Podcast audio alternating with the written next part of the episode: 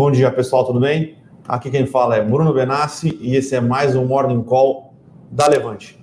Hoje estou aqui com Nelly Conlag, uma das nossas analistas de ações. Bom dia, Bruno. Bom dia, pessoal. Tudo bom? E aí, Nelly, tudo tranquilo por aí? Certinho. Maravilha. Então, vamos lá, pessoal. Cenário macro internacional bastante uh, tranquilo, tá? Nada de novo aconteceu nos últimos dias aí.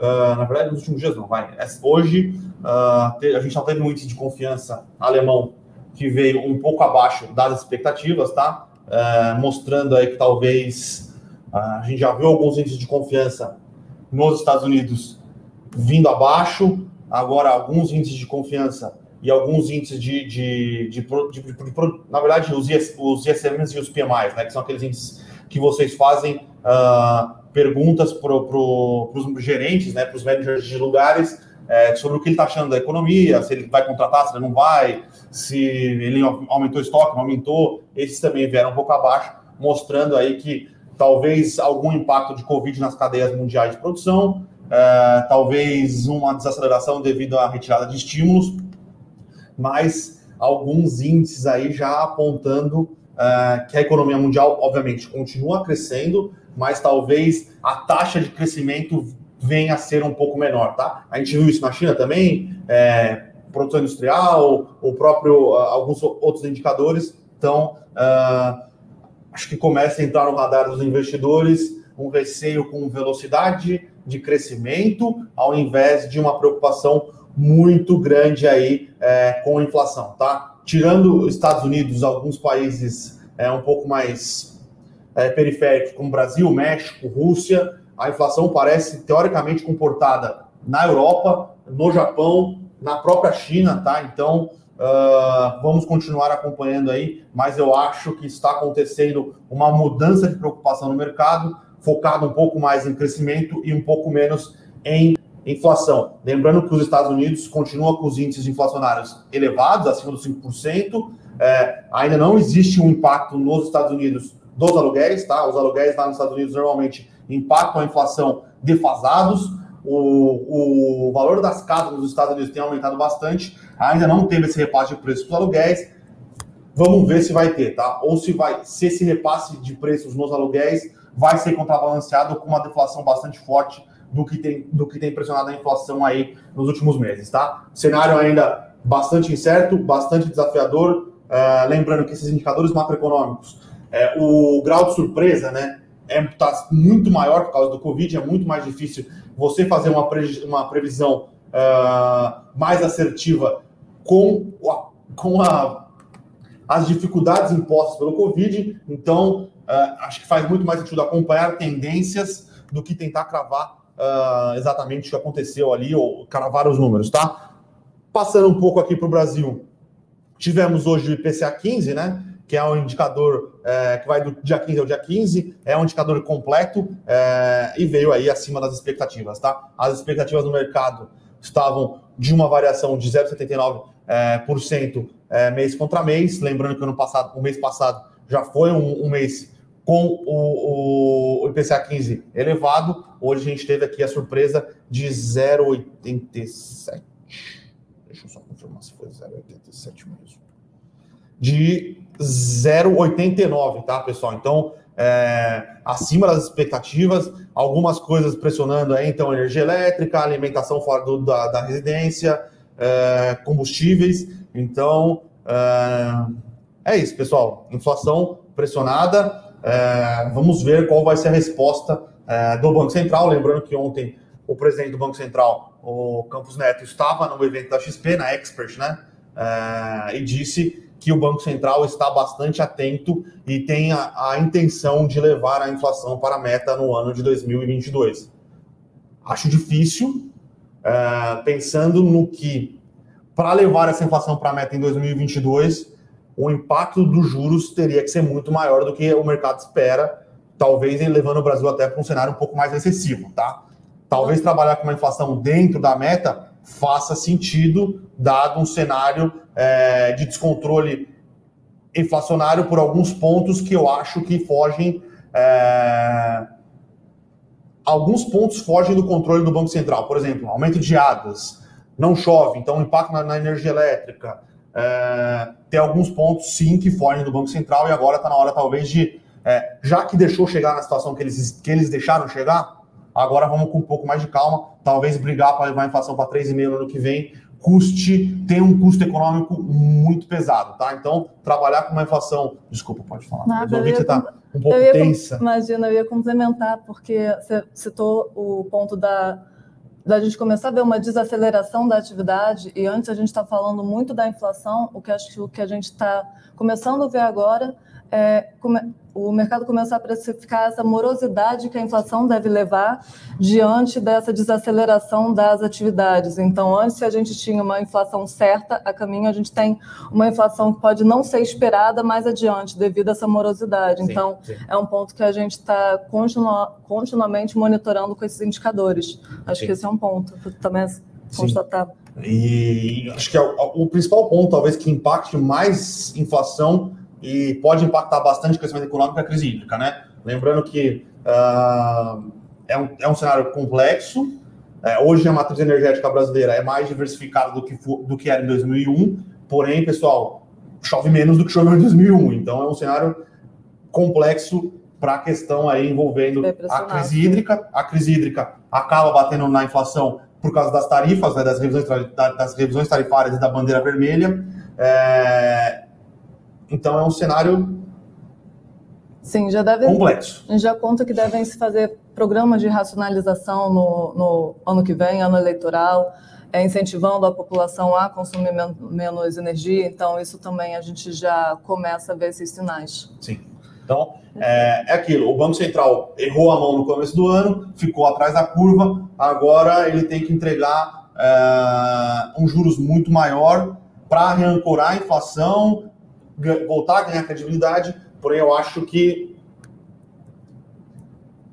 levar a inflação para a meta no ano que vem é uma atividade complexa, tá? Então, essa é a minha humilde opinião. Uh, sobre o cenário político, a gente tem alguns desdobramentos, né? Hoje, provavelmente, teremos o início da votação da autonomia do Banco Central no STF, tá?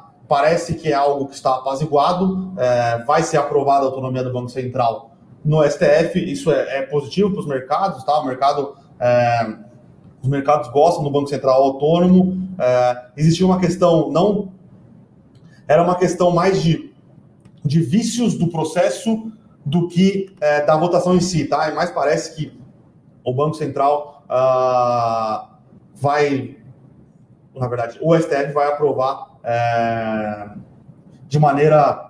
Vai ter votos contra, óbvio, mas parece que esses vícios de processuais envolvendo como foi aprovado o processo dentro do Congresso não, é, não serão impeditivos para a autonomia do Banco Central. Tá? Então, a autonomia do Banco Central começa hoje, nunca se sabe se mais alguém vai pedir vista, existe sempre essa possibilidade, mas se ninguém pedir vista, há a possibilidade de aprovação entre hoje e amanhã.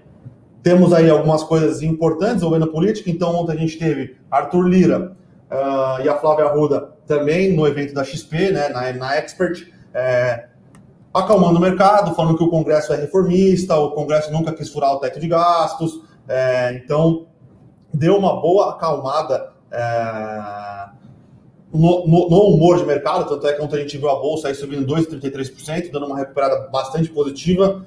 Eu, particularmente, é, não acho que o, o Congresso é, ele é tão reformista como o Lira vende. É, o Lira gosta de vender pautas pessoais dele e dizer que ele é reformista, tá? Então uh, tem que se manter um pouco de cuidado. Não acho também que o Congresso é, chutaria o balde, é, mandaria as favas do fiscal, porém não acho que ele é tão reformista como se tenta vender, tá? Uh, mas também não acho que ele chutaria o balde, é, deixaria o fiscal, estouraria o teto.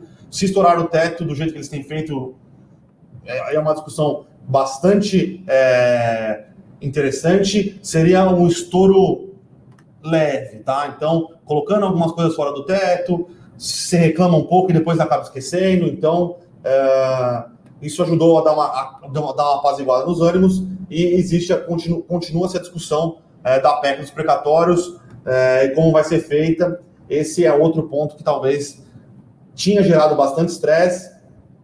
e agora parece que está um pouco mais apaziguado. É, vamos ver qual, como vai ser a, a, a, finalização dessa discussão, tá? Então, é, já me estendi demais aqui deixar a Nelly falar um pouco sobre o cenário corporativo, que também não teve grandes novidades, né, Nelly? Sem grandes novidades. É, a gente vai falar um pouco sobre perspectivas e projetos, basicamente, de expansão e novas linhas que as empresas têm comunicado. Então, uma delas é o Banco do Brasil, que anunciou que vai ter, destinar 10,5 bilhões de reais para linha de, de agronegócio no, na safra 2021-2022. Então, além dessa linha, ele anunciou o programa BB Agro, que vai receber 8,5 bilhões desses 10,5 anunciados. E no começo do ano, ele já havia anunciado o Plano Safra, que é um valor de 33 bilhões para linhas de crédito de agricultores. Ou seja, a gente vê um movimento muito forte do Banco do Brasil em aumentar a presença dele com esse tipo de cliente. Então, o que a gente acha bastante positivo, porque hoje ele não tem tanta essa exposição, então a gente vê o banco se caminhando para se posicionar melhor nessa, nessa, nesse segmento. A gente também viu um pouco sobre expansões e reinvenções de Porto Seguro. A companhia é super conhecida de nome, agora ela está tentando aumentar sua base de clientes, então tem focado em outros negócios para sua expansão. Então, ela vai seguir sua nova estratégia agora, seguindo quatro verticais, que seria seguro, saúde, financeiro e serviços. Desses quatro, saúde tem sido a principal aposta. Então, ela já tem uma operação rentável em saúde, se não me engano, é São Paulo, Rio São de Paulo. Janeiro, é, São Paulo e Rio, com planos de saúde empresariais. E agora ela vai fazer uma nova plataforma com a Red Ventures, que vai escalar o negócio mais rapidamente para outros estados. Essa que é a, essa que é a proposta. Então, futuramente, a ideia desses quatro segmentos é fazer, é ou espinofar, fazer um IPO desses quatro, de modo a ter mais independência e gerar e gerir cada um deles, é, gerir ca, cada área de negócio melhor. E é algo que a gente também vê de forma positiva, porque hum, é como que a, é a estratégia que a companhia está optando por melhor adentrar Sim. em outros segmentos no mercado. Então, a gente vê essa forma positiva. Lembrando também que a Porto Seguro, a Porto Seguro lançou é, ainda uma solução de aluguel de carros de longa duração, o carro fácil, ele já bateu a marca de 10 mil carros alugados no final do semestre, do trimestre. Então, a gente vê esse movimento de diversificação sendo bem aceito. É, lembrando que a, a Porto Seguro, não lembro quando foi, mas ela, ela também tem avançado bastante no segmento de seguro para pets, tá? Então, é, plano de saúde para pets, na verdade, né? Então, ela fez uma joint venture interessante uh, com uma empresa. Cara, agora me, esque... agora me fugiu o nome, tá? Mas é, é uma estratégia bastante interessante da Porto Seguro de ramificar aí é, as suas fontes de receita. Então, é, seguro alto, é, saúde, é, seguro saúde de pets, crédito. Então, é, a gente gosta da Porto Seguro e a gente vê a Porto Seguro indo para um ramo um pouco diferente da Sul América. Né? A Sul América preferiu focar mais em saúde, se especializar em saúde, e gerar mais, mais valor para o acionista focando só em saúde, né? Enquanto a Porto Seguro aí teve uma estratégia um pouco mais diferente, um pouco mais diferente é feio, né? Um pouco diferente, é, focando, é, obviamente, no, setor de alto, que é o setor que ela tem maior market share, é a maior, maior player de mercado, é, tem nome, e tentando expandir um pouco aí, seja para crédito, seja para seguro de pets, para a própria saúde. Então, é, são estratégias diferentes. Ambas estratégias aí vai depender de do, do da companhia para dar certo. Então, mas são estratégias diferentes dentro do mesmo setor de atuação, tá? Seguros, como um todo, tá? Isso mesmo. E como o Bruno falou ontem, começou a Expert XP, então algumas personalidades foram lá, deram algumas declarações, inclusive o próprio Guilherme Benchimol, no início da Expert, ele fez um anúncio que a companhia deve alcançar a meta de um trilhão de reais sob custódia ainda esse ano. É, tá então, pertinho, né? Tem 888, 888 Sim, o objetivo milhões. é chegar a 50 milhões de clientes nos próximos anos. A meta anterior era 15 milhões, então já um pouco mais arrojada. É, então... é, que, os, é que os 15 milhões da XP eram pensando só em investimento, né? Agora os uhum. 50 milhões estão pensando em investimentos e as outras avenidas de crescimento que ele enxerga. Então é banco, conta digital, crédito, seguros. Eu, particularmente, Na minha opinião, acho que 50 milhões de clientes é muita coisa. Talvez um plano de muitos anos faz sentido, tá? Hoje, o maior banco privado do Brasil, né, ou, ou, o maior banco do Brasil, é o Banco do Brasil, que tem 47 milhões de clientes. O Nubank tem 37, 35, 35, 37 milhões de clientes.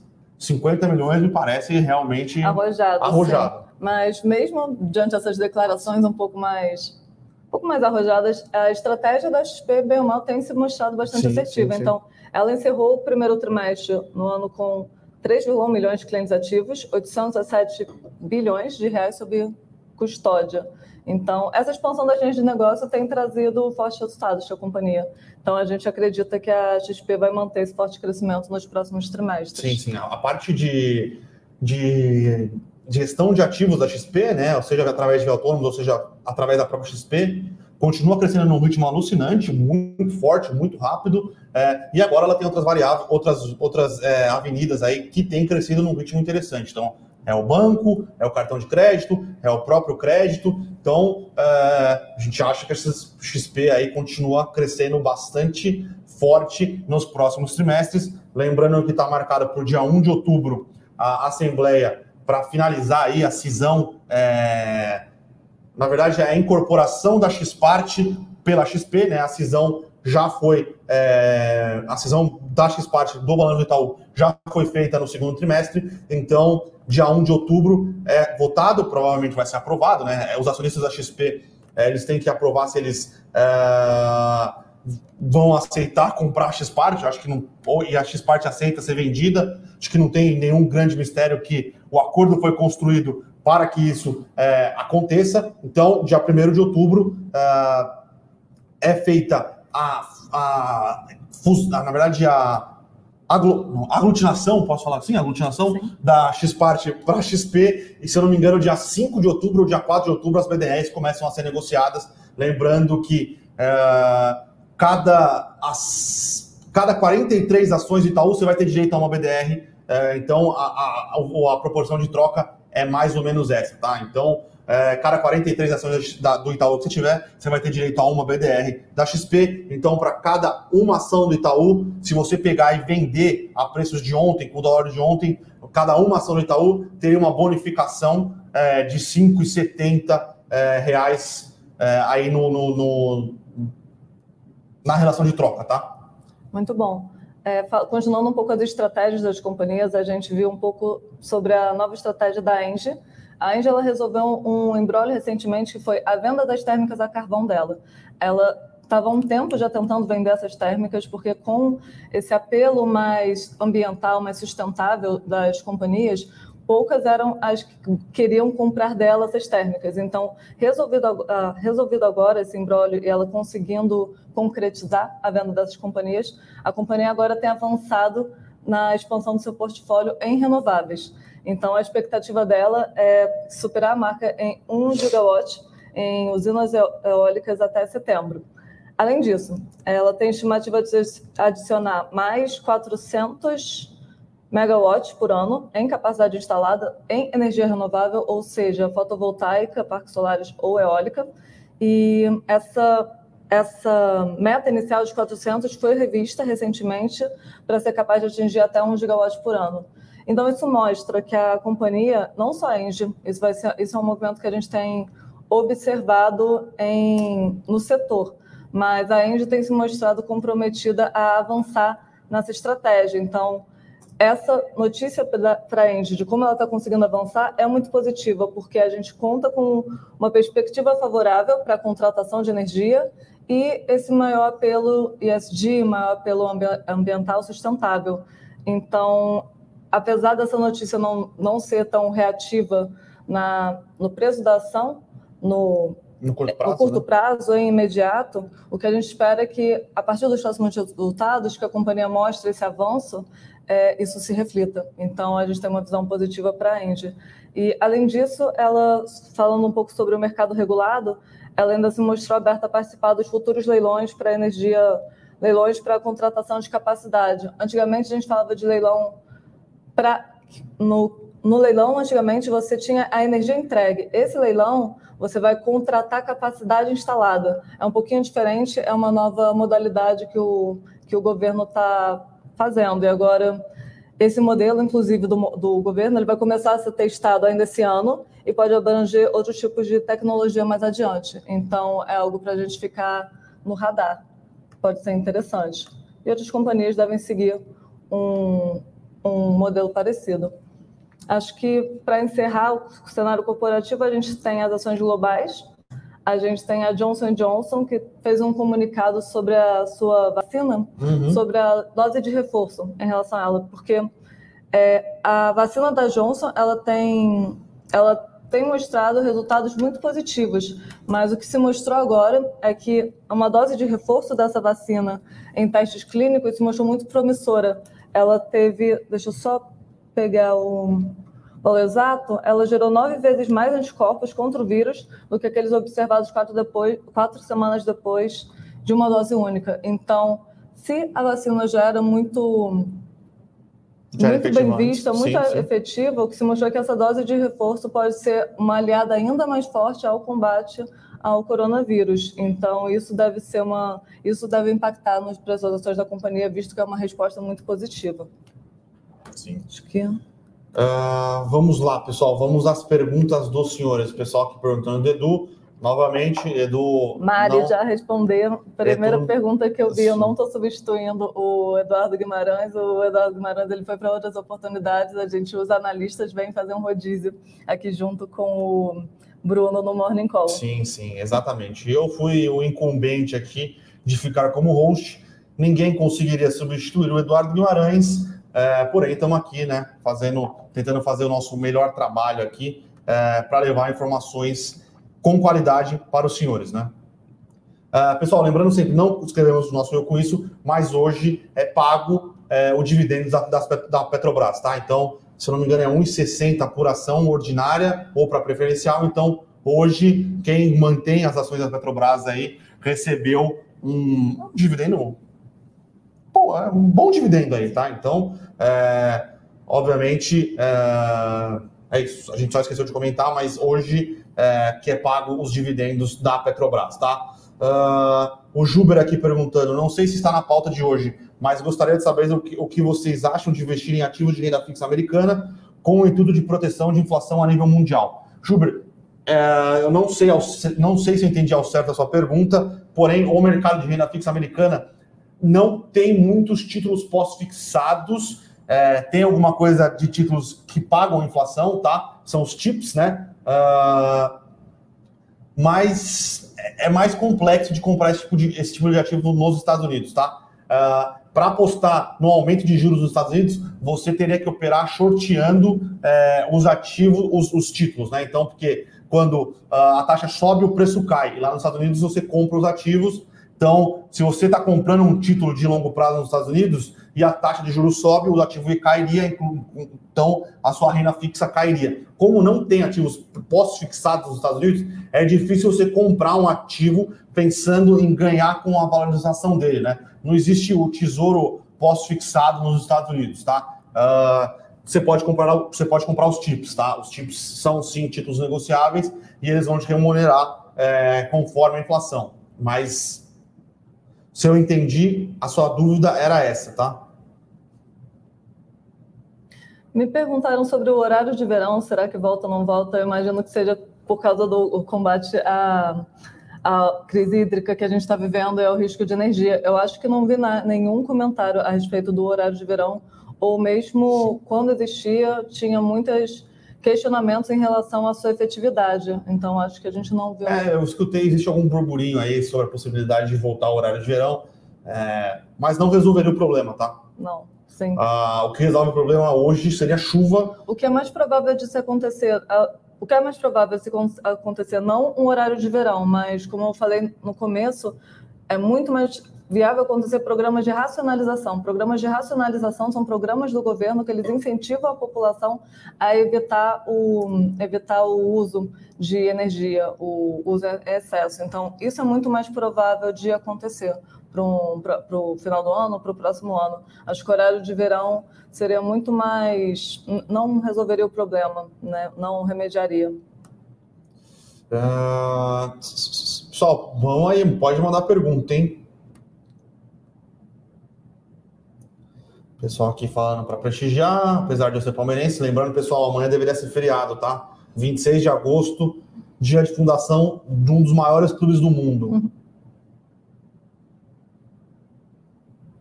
O Lucas Miller aqui. Perguntas. Bom dia. Muitos analistas recomendam que quando se inicia na bolsa de valores ou se tem pouco capital investido, o ideal seria investir mais em empresas de crescimento e conforme for aumentando o capital e para ações de dividendos.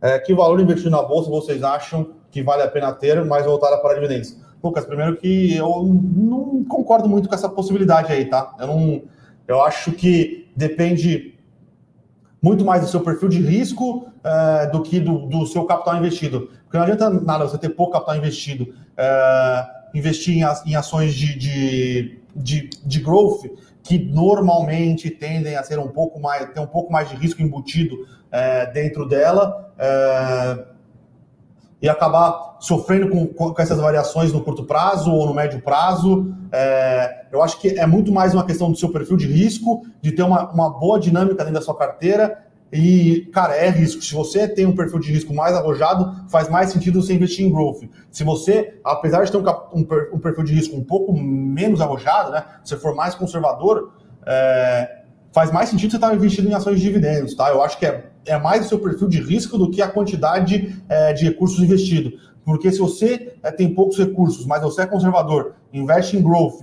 vê suas ações caindo,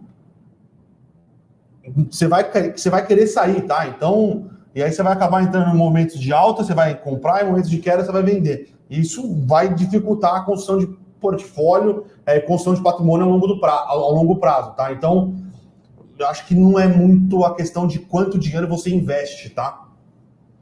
Quer complementar? Não. Eu ia para a pergunta do Adilson sobre dupla, momento da economia mundial, bull ou bear market? Acho que a gente está começando a entrar num bear market, diria. Por, por, que diria isso? Um cenário de aumento de inflação iminente, alta da taxa de juros, uma desaceleração nas atividades. Mas mundo Brasil? Mundo também um pouco. É, aí pode, a gente, pode complementar. Aí já tem uma discussão um pouco Vamos mais relevante. Um pouco. É, eu não acredito uh, que o Fed. O Brasil sim. O Brasil sim, Brasil, mas sim. eu acho que o Brasil, os juros aumentando ou não aumentando, tira um pouco do ímpeto da bolsa, obviamente, porque aumenta a taxa mas de desconto. Mas a inflação aumentando. Mas aí, se a inflação aumentar muito e o juros tiver que aumentar muito mais, aí poderia ser um, um, momento de uma correção um pouco maior, se bem que eu acho que a bolsa 115 em, mil pontos mas o que eu faz acho, sentido. No momento que a economia já vai estar um pouco mais fragilizada, dado que a atividade vai estar mais desacelerando, o que o que eu uso como argumento é, no momento que a atividade já vai estar um pouco mais combalida, mais fragilizada, mais, mais desacelerando, se a gente tem a inflação chegando e o juro chegando forte, isso pode ser prejudicial. Sim, talvez. Então pode tender a atender mais para baixo. Concordo, pensando em Brasil. Mundo. Uh, no mundo, a verdade é que os desdobramentos do quantitative easing é, são é, no mundo vai complexos. depender muito no mundo vai depender muito porque agora se fala muito da extensão dos estímulos do, dos estímulos onde se, se tivermos sinalizações que vai ter redução desses estímulos, porque a gente não teve esse dia, foi o contrário, se a gente tiver uma sinalização de redução desses estímulos, aí acho que a gente pode falar que vai entrar para um bear market. Sim. Sim, sim. Agora, não é isso que a gente viu nos últimos dias. Inclusive, o Kaplan, aquele que é acho que é do presidente do, Dallas. presidente do Fed Dallas, que ele historicamente sempre teve uma postura mais rock, mais dura de combate à inflação. Ele, recentemente, ele falou que se a gente continuar nessa nessa, nesse embate com o coronavírus e tiver e for necessário, é, faria sentido manter os estímulos monetários por mais tempo. Então, se ele disse isso, teve uma reação muito forte no mercado no sentido de que se deve ainda manter esses estímulos por mais tempo. Então, para o mercado americano, não sei dizer o certo. Se tiver uma redução dos, se tiver uma redução dos estímulos, sim. Aí acho que a gente entraria é, para o market. O mercado americano é isso, cara. Todo mundo fala que a recessão lá está iminente, todo ano vai ter uma correção, vai ter uma correção, vai ter uma correção, e eu. Cara, o S&P continua batendo recorde atrás de recorde. É, vamos, é, é muito difícil é, te dizer quando vai ter essa correção, ou se vai ser uma correção de forte, uma crise financeira. É, não me parece que agora uh, seria uma crise financeira, talvez seria uma crise pensando no modelo bancário americano, como ele funciona, tá? Uh, o que tem acontecido é que o quantitative demonstra que o modelo bancário americano, uh, e talvez da maioria das economias mundiais, ele tem dificuldades em, na expansão de crédito e, consequentemente, com dificuldade da expansão de crédito, existe uma dificuldade é, do aumento das taxas de crescimento, tá? Então, Adilson, é uma pergunta muito complexa. É, eu acho que o melhor jeito de, de, você se defender de um bull market, de um bear market, é ter uma carteira diversificada, ter uma posição de caixa relevante é, e ir surfando essa onda positiva enquanto essa onda positiva estiver durando, tá? Aí o Felipe Silva perguntando: Bom dia, o que vocês acham de entrar em fundos imobiliários pensando no cenário do meio do ano que vem para frente? Uh, Felipe, a gente gosta da classe de fundos imobiliários. Uh, tem fundos imobiliários que vão ter um aumento da distribuição de dividendos por terem ativos atrelados ao CDI, alguns fundos de recebíveis imobiliários. Então, é, o KNCR, RBR, tem o REC, o, o REX, é o REXR, uh, tem o Vigip, se eu não me engano. Então, uh, tem alguns fundos imobiliários que vão distribuir mais dividendos porque eles têm a carteira atrelada a certificado de recebíveis imobiliários que são corrigidos, né, são indexados ao CDI, uh, ah, e a gente ainda gosta bastante de algumas classes de, de, ativos, tá? Então, a gente acha que a classe de logística tende a passar por um momento de aumento do, do, do valor cobrado de aluguel por metro quadrado, a demanda por novos metros quadrados está muito alta, o custo de construção aumentou consideravelmente, então se você é, não casar, né, se você não aumentar o valor cobrado por metro quadrado, você vai diminuir é, o desenvolvimento de novos é, galpões logísticos para reequilibrar essa, essa relação entre demanda e oferta, só se você aumentar o, o valor cobrado por metro quadrado aí dos galpões logísticos. E a gente gosta também de lajes corporativas bem localizadas aqui, pensando em São Paulo, tá? Então, acho que o mercado imobiliário do Rio continua desafiador, mas lajes corporativas bem localizadas em São Paulo, principalmente em Itaim, Vila Olímpia, é, talvez Paulista, é, Faria Lima, tem demanda, tá? Tem demanda. É, talvez não tenha aquela a força que a gente imaginava que viria no ano de 2020 para repasse de preço do aluguel, mas a gente acha que tem muita coisa barata aí, né? Pensando em custo de reposição, é, em, é, em lajes AAA para novos, é, para aumentar a área. Então, a gente acha que tem coisas baratas uh, no mercado aí de lajes corporativas também, tá? É, descobridor me perguntando sobre a Aeres, porque apanhou tanto nos pregões recentes e se tem perspectiva de crescimento até dezembro. A Aeres são dois pontos. O primeiro ponto foi o, a divulgação de resultados que a companhia teve do segundo trimestre. É, a expectativa era muito forte, porque ela já tinha muito forte, visto que ela já tinha frustrado investidores com o resultado do primeiro trimestre. Então, a gente tinha uma expectativa de um resultado forte, o mercado tinha essa expectativa, e ela decepcionou com a postergação de algumas entregas. Então, isso fez o resultado dela sair mais em linha, um pouco para baixo em algumas, em algumas linhas. Isso já frustrou, frustrou um pouco as expectativas. E tem outro ponto, é que nesses últimos pregões, a gente viu a empinada da curva de juros, isso impacta principalmente empresas de capital intensivo. Então, a gente também viu isso se refletir no preço das ações da companhia. Eu diria que são esses dois pontos. Sobre perspectiva de crescimento, o que a gente viu com essa postergação de entregas é que o a tese de investimentos que a gente tem para eles, ela deve demorar um pouco mais para maturar. A gente segue muito positivo com a empresa, a gente gosta do case, as perspectivas são boas, entrega valor, mas talvez demore um pouco mais do que dezembro para esse, esse caso maturar. Boa. O Luiz aqui perguntando do mercado de minério e o mercado de celulose, tá? mercado de celulose, é, ele, tinha, ele vinha passando por uma correção na China, tá? Uh, mas parece que os preços se estabilizaram, então, é, num, num, num, volume por tonelada em dólar, 740, 750 dólares a tonelada, que é um, que é um valor é, bastante positivo aqui, pensando em Suzano, tá? É bem acima do custo de produção é, da Suzano, e na Europa o valor da, da, da celulose é, continua elevado, tá? Então, parece que estabilização na China e é, estabilizou na China, parou de cair, e na Europa tudo bem, parou de subir, mas parece estar estabilizado num valor é, um pouco mais alto, tá? Então parece que é um, um, um panorama aqui para preço é, de celulose é, mais positivo. Uh, sobre uh, sobre minério de ferro, Luiz, cara, essa é uma pergunta bastante interessante. Ninguém sabe ao certo o que vai acontecer com o minério de ferro. Uh, a China continua tentando é, diminuir a cotação do minério de ferro por tonelada.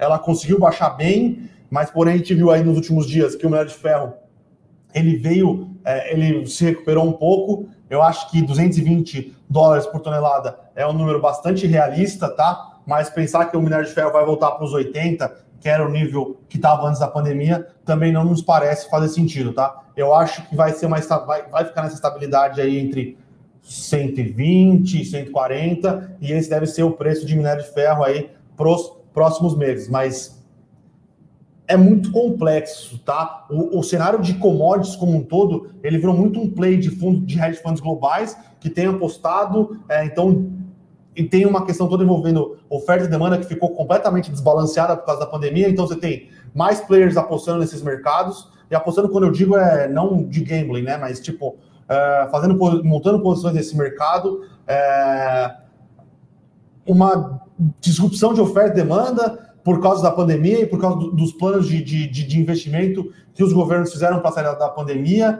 É, então, e tem a questão da China tentando controlar aí um pouco desses preços, tá? Mas, particularmente, eu acho que uh, o cenário do minério de ferro é um cenário de minério de ferro mais próximo dos 140 do que mais próximo dos 80, tá? E esse cenário de 140 é bastante positivo aí, pensando em Vale, CSN, mineração, uh, eu acho que, que é isso, tá? Mas é um cenário bastante complexo aí, bastante difícil de prever, tá?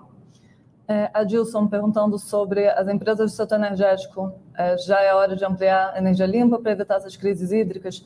É, Adilson, não é tão. É, dois pontos. A, as companhias elas vêm de de modo geral, caminhando para esse movimento de energia, renovável, de energia renovável, energia sustentável. Um exemplo bom que a gente vê esses dias foi um anúncio da BR, distribuidora, inclusive, falando que quer ser uma comercializa... ser uma entidade, uma comercializadora, distribuidora mais focada em energia renovável. Então, a gente já vê esse movimento. Agora, quais são os impedimentos naturais até? Muito questão de preço porque, como base comparativa, a energia, a energia térmica, por exemplo, a energia a gás natural, que usa, pode usar carvão, mas vou usar o exemplo de usar gás natural como fonte, que é, que é menos poluente do, do que o carvão.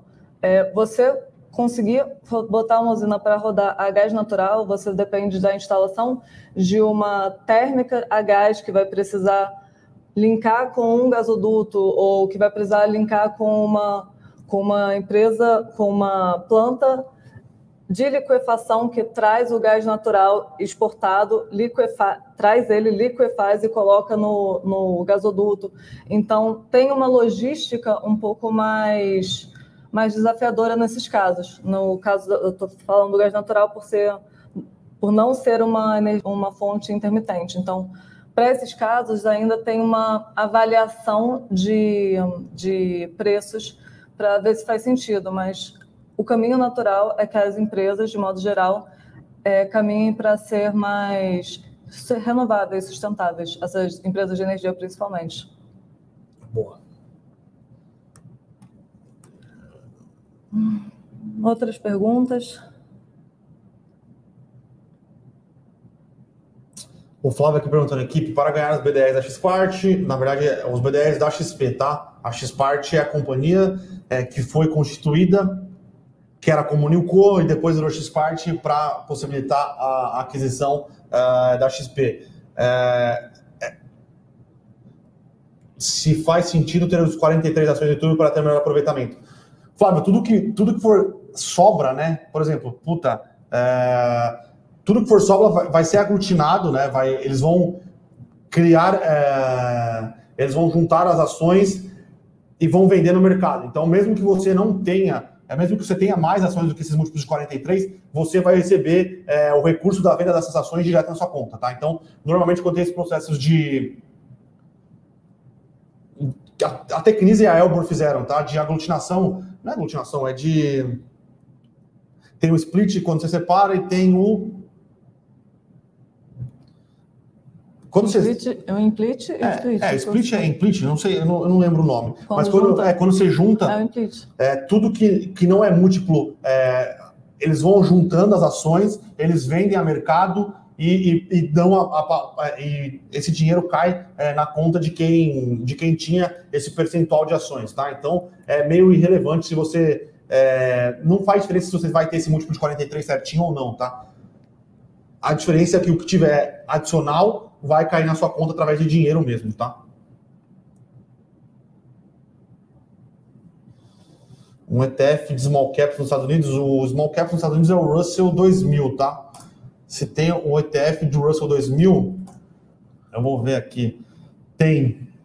É o ETF IWM, tá? Da iShares. Acho que deve ser o mais negociado. A iShares é uma das maiores empresas de ETF lá nos Estados Unidos, tá? Então, tem o IWM, tem o TNA, mas o IWM, que é o da, da iShares, é o que tem o maior é, volume, tem uma das menores taxas aqui também, tá? É, Luiz Carlos falando sobre a corredovia perto dos 10 reais, não está muito descontada? É, sim, a gente acha que está bastante descontada. O que a gente não vê agora são muitos catalisadores para fazer a ação andar. Um que pode ser um possível catalisador, tanto para corredovias quanto para CCR, é o leilão da Dutra, que vai ter. Então, isso talvez possa ser, são duas potenciais candidatas a participar, sendo que a, a CCR é a favorita a levar, mas isso pode ser um catalisador importante para fazer andar as ações da companhia. É. A gente estava discutindo isso. Qualquer um que me dá um preço maior do que a CCR, eu enxergaria como negativo, porque Cara, ninguém conhece a Dutra como a CCR. Sim. Você tá me dando mais do que a CCR, muito Não, provavelmente é vai ser, mais, vai ser mais difícil levar, você extrair valor. A né? CCR é a favorita a levar. Mas as duas, ambas ações caminharam bem esses sim, dias sim, com o anúncio do, do leilão. E o juros então, também tem deu expectativa. Uma, o juros deu uma declinadinha também, o juros long. Então ajuda esses, esses players mais de bond proxy, né? Uh... Uh, só sobre Mari, a gente não achou, a gente não ficou incomodado, não, tá? A gente só explicou que a Nelly não está substituindo o Guima. Mari, por é, favor, a gente Desculpa, só não foi nossa intenção, foi. tá? A gente só comentou que a gente não está para substituir o Guima, porque realmente o Guima. O Guima não tem como ser substituído. Exato. Essa é, foi a só ideia. Foi essa a do... ideia, tá? Desculpa, não foi mimimi. Estamos abertos aqui com respeito, sempre. sempre a crítica, sugestões, melhoras, inclusive falando de sugestões eu vou seguir do, do Luiz Carlos aqui, eu vou começar a falar um pouco de petróleo, minério, é, e dar uma olhada em, em como é que estão abrindo as, as commodities de grãos lá nos Estados Unidos, tá? Posso falar um, um... Claro. Eu pensei que você ia falar não, em seguida. Não, não. Zadilson, sobre você perguntando sobre esse motivo que a Engie adquiriu a TAG, sobre essa energia limpa, renovável. Sim, porém, a TAG ela é a comercializadora de gás natural. Gás natural não é exatamente uma energia tão limpa. O que é uma energia limpa mesmo é fotovoltaica, eólica, essas são energias completamente limpas, hídrica, é totalmente sustentável. Agora, uma energia é, a gás natural, ela é menos poluente, bem menos poluente do que se você usar petróleo, do que se você usar óleo diesel, se você usar carvão numa, numa termoelétrica, ela é bem menos poluente.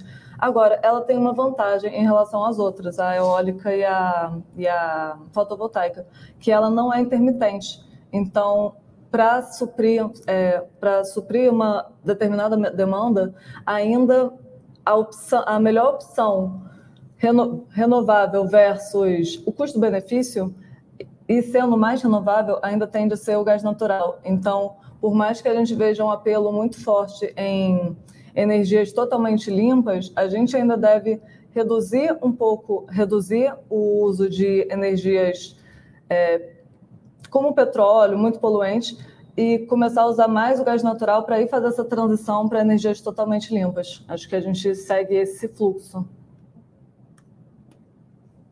Tem uma pergunta interessante da Mel aqui. Com a tomada do Afeganistão pelo Talibã, a China sai fortalecida. Concordo. É, qual o impacto disso no minério futuro? A China não poderia comandar o preço ou isso é uma ilusão distante?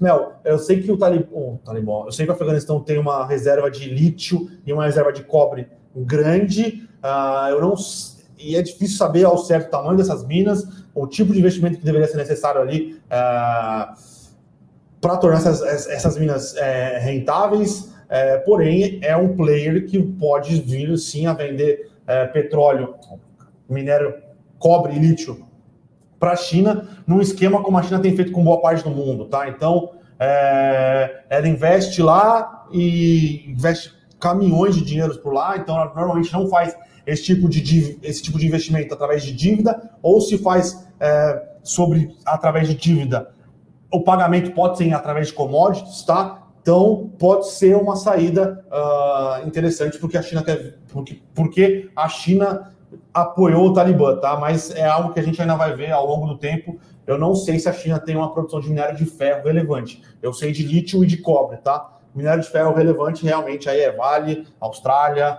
é... Canadá.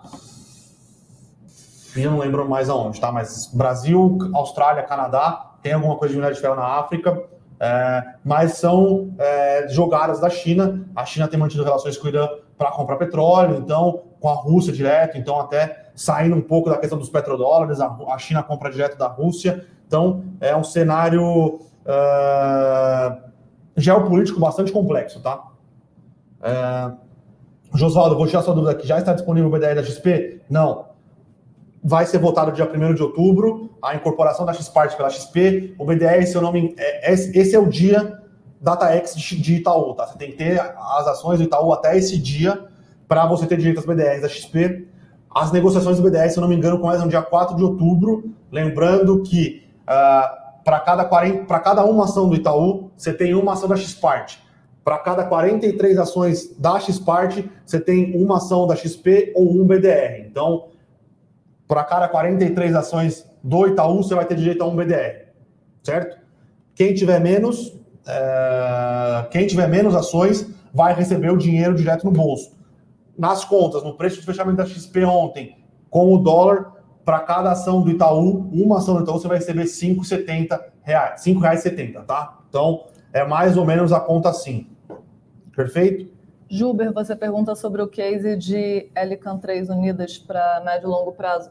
A gente gosta bastante do case. É, tem os últimos resultados da Unidas foram bastante positivos. Agora tem tinha um tem um catalisador importante para a ação, mas que hoje a gente vê um, de forma um pouco mais cética, que seria a fusão da companhia com a Localiza.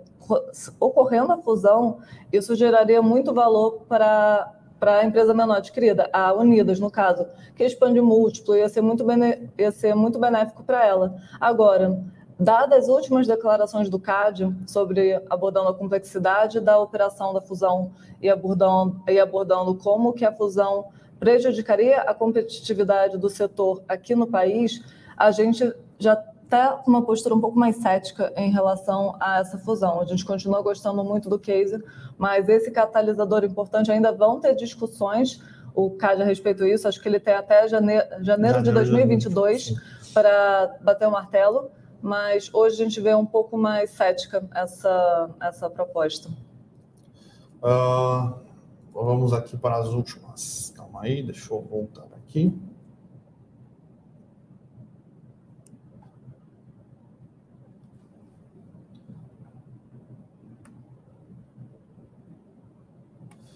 O Adilson com uma outra pergunta interessante aqui. Bruno, a China apoia o Talibã, os outros países não podem chegar às portas como retaliação?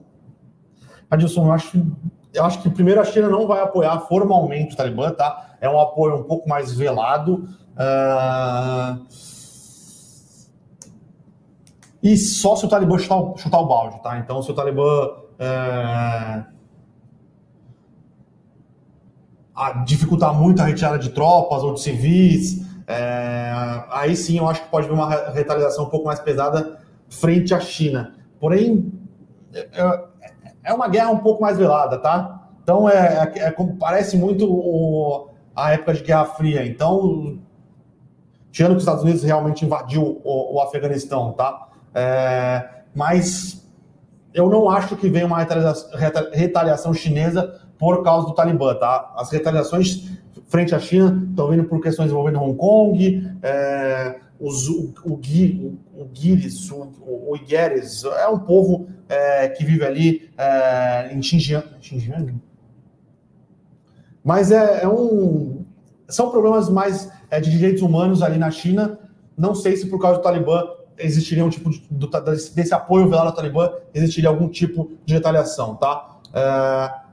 O Márcio está perguntando qual é o valor de um BDR da XP. Márcio, pelas nossas contas, um BDR da XP é, vai valer o que vale a ação da XP hoje multiplicado pelo valor do dólar, tá? Então seria algo em torno de 250 reais. Um BDR, 250 reais, tá? Então é mais ou menos o que a gente imagina que vai valer o valor da, da, da do BDR da XP. Júnior, sua pergunta: quais empresas se beneficiam com as outras empresas buscando energias menos poluentes, como a Ed fez? Acho que principalmente empresas que prestam serviços como, exemplo, a Aeres, a gente vê bem posicionada. Para as empresas que querem aumentar a geração eólica, a Aeres ela produz pás eólicas e ela vende inclusive para Vestas hoje em dia, que é uma referência do setor. Então, empresas que querem que querem passar a investir mais no mercado de geração eólica, isso é muito positivo para a Aeres. Outras empresas que se beneficiam, VEG, Intelbras, que vendem painéis solares, a exposição à, à energia fotovoltaica hoje no país é muito baixa, a penetração é muito baixa para a capacidade possível. Então, a tendência é que cada, a cada vez mais se explore esse mercado. Então, a gente vê esses movimentos da VEG e da Intelbras vendendo painéis solares ou para casas ou residências ou comerciais como um movimento acertado para quem quer se beneficiar desse movimento de energia autossustentável ou renovável. Então, são empresas que a gente vê se beneficiando. Uh, o Márcio perguntando se o 2 vai destravar valor para as ações da Clabin. Eu acho que sim. É, é, um setor que é bastante capital intensivo. O mercado às vezes fica meio. É, às vezes não entende o ciclo de investimento dessas empresas que são mais de capital intensivo. Então, a Suzano, quando anunciou que vai é, adiantar o, o, investimento em capex no projeto Cerrado, o mercado chiou, é, a própria Clabin, mas são empresas que estão num, num, cenário de geração de caixa é, bastante relevante, bastante forte. E esses novos projetos aí são projetos que geram, aumentam a capacidade produtiva dessas empresas e são projetos que é, é, são mais eficientes do que os anteriores, tá? Então, pensando num, num plano um pouco mais de médio a longo prazo, é, eu, eu acredito que sim, tá? Gera, gera valor para os acionistas. É, o AJJ Atleta, um investidor bodybuilder, perguntando de B3. Cara, é, é isso. O B3 tem apanhado bastante. Parece que apanhou bastante mesmo, mas o mercado sempre foi uma queridinha do mercado, a B3, tá? Mas talvez o mercado esteja pensando que vai ter uma menor, um menor número de IPOs daqui para frente. Uh,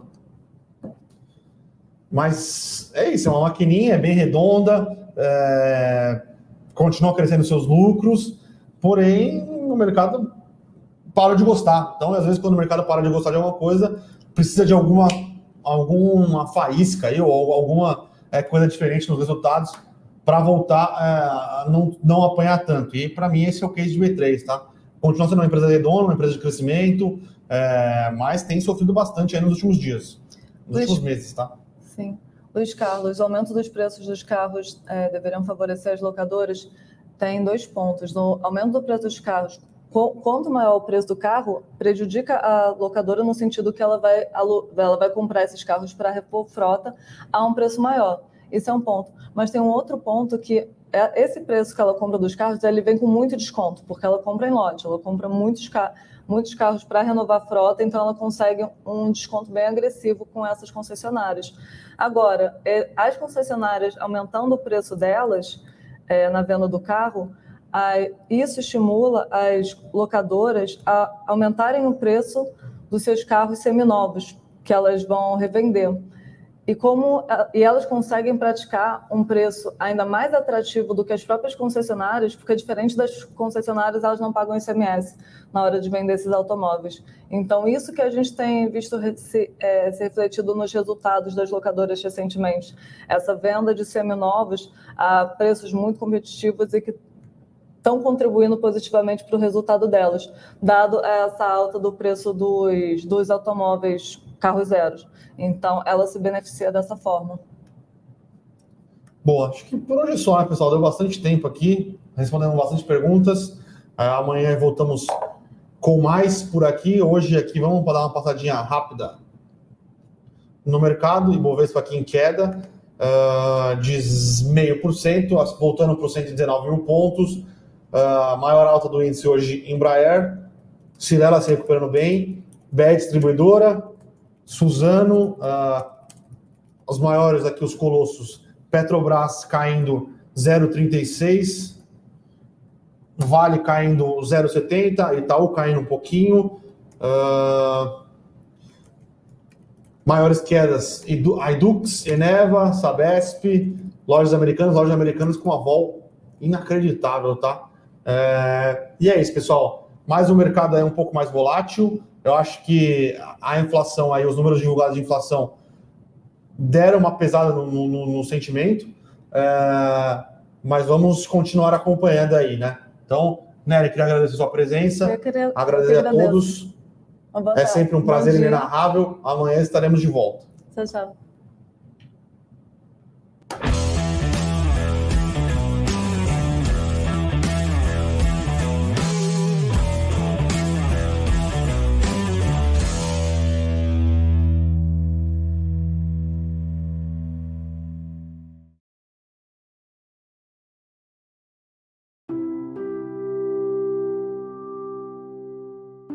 Para saber mais sobre a Levante, siga o nosso perfil no Instagram, levante.investimentos. Se inscreva no nosso canal do YouTube, Levante Investimentos. E para acompanhar as notícias do dia a dia e mais sobre a Levante, acesse nosso site levante.com.br.